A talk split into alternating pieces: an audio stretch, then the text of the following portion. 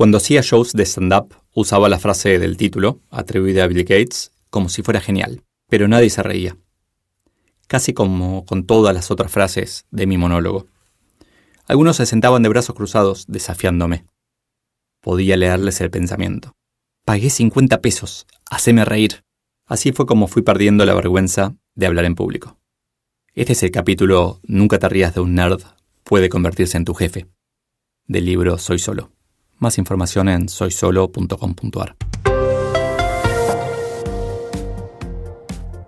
Desde chiquito fui nerd, pero lo mío no era estudiar. Leía ciencia ficción y programaba. En 1983 tomé la decisión más difícil de mi vida, pero lo hice de un modo sencillo. Una era más común, seguramente por lo fácil. La otra, aunque elegante, no me convencía. Finalmente me decidí por una tercera opción, la señorita Commodore 64. Era 1983 y esa iba a ser mi primera computadora. Apenas la tuve, conecté el dataset, cargué mi primer juego, Burger Time, y empecé a jugar. 15 minutos después me aburrí de los jueguitos. Me di cuenta de que quería entender cómo estaban hechos, quería poder crearlos. 25 años más tarde, sigo preguntándome qué me llevó, mientras mis compañeros jugaban al fútbol o al Atari, a querer programar, pero no tengo dudas de que fue clave para construir quién soy. ¿Quién soy? Quiero generar valor y aprovechar lo que está inventado. Y estoy convencido de que saber de programación es mucho más útil de lo que creemos.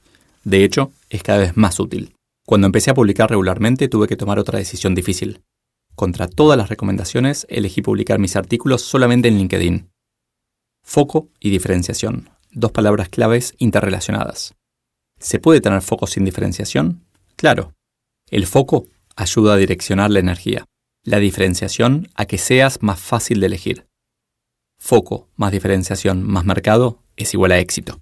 A veces, sin embargo, el foco puede ser excesivo.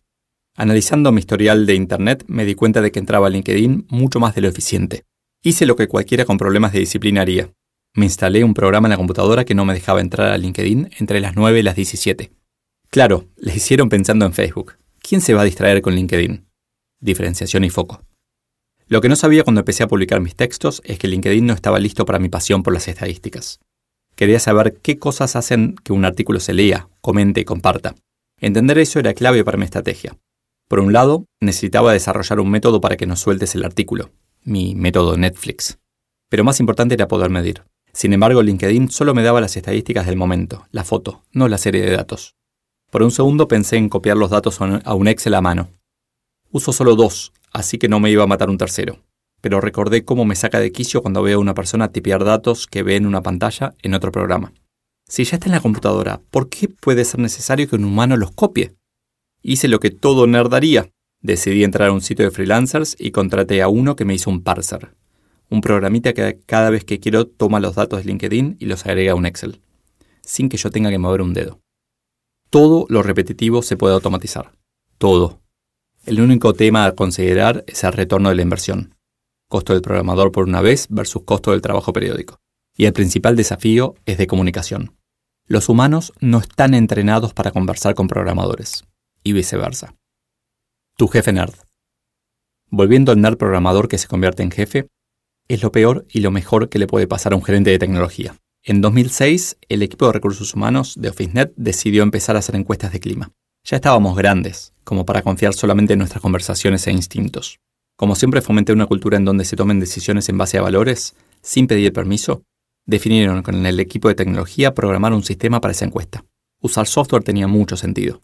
Me lo contaron recién cuando ya estaba el 90% hecho. Súper contentos. Recursos humanos y tecnología juntos. Yo era un poco más inmaduro en esa época, por lo que solamente me enfoqué en el resultado, en vez de en el esfuerzo.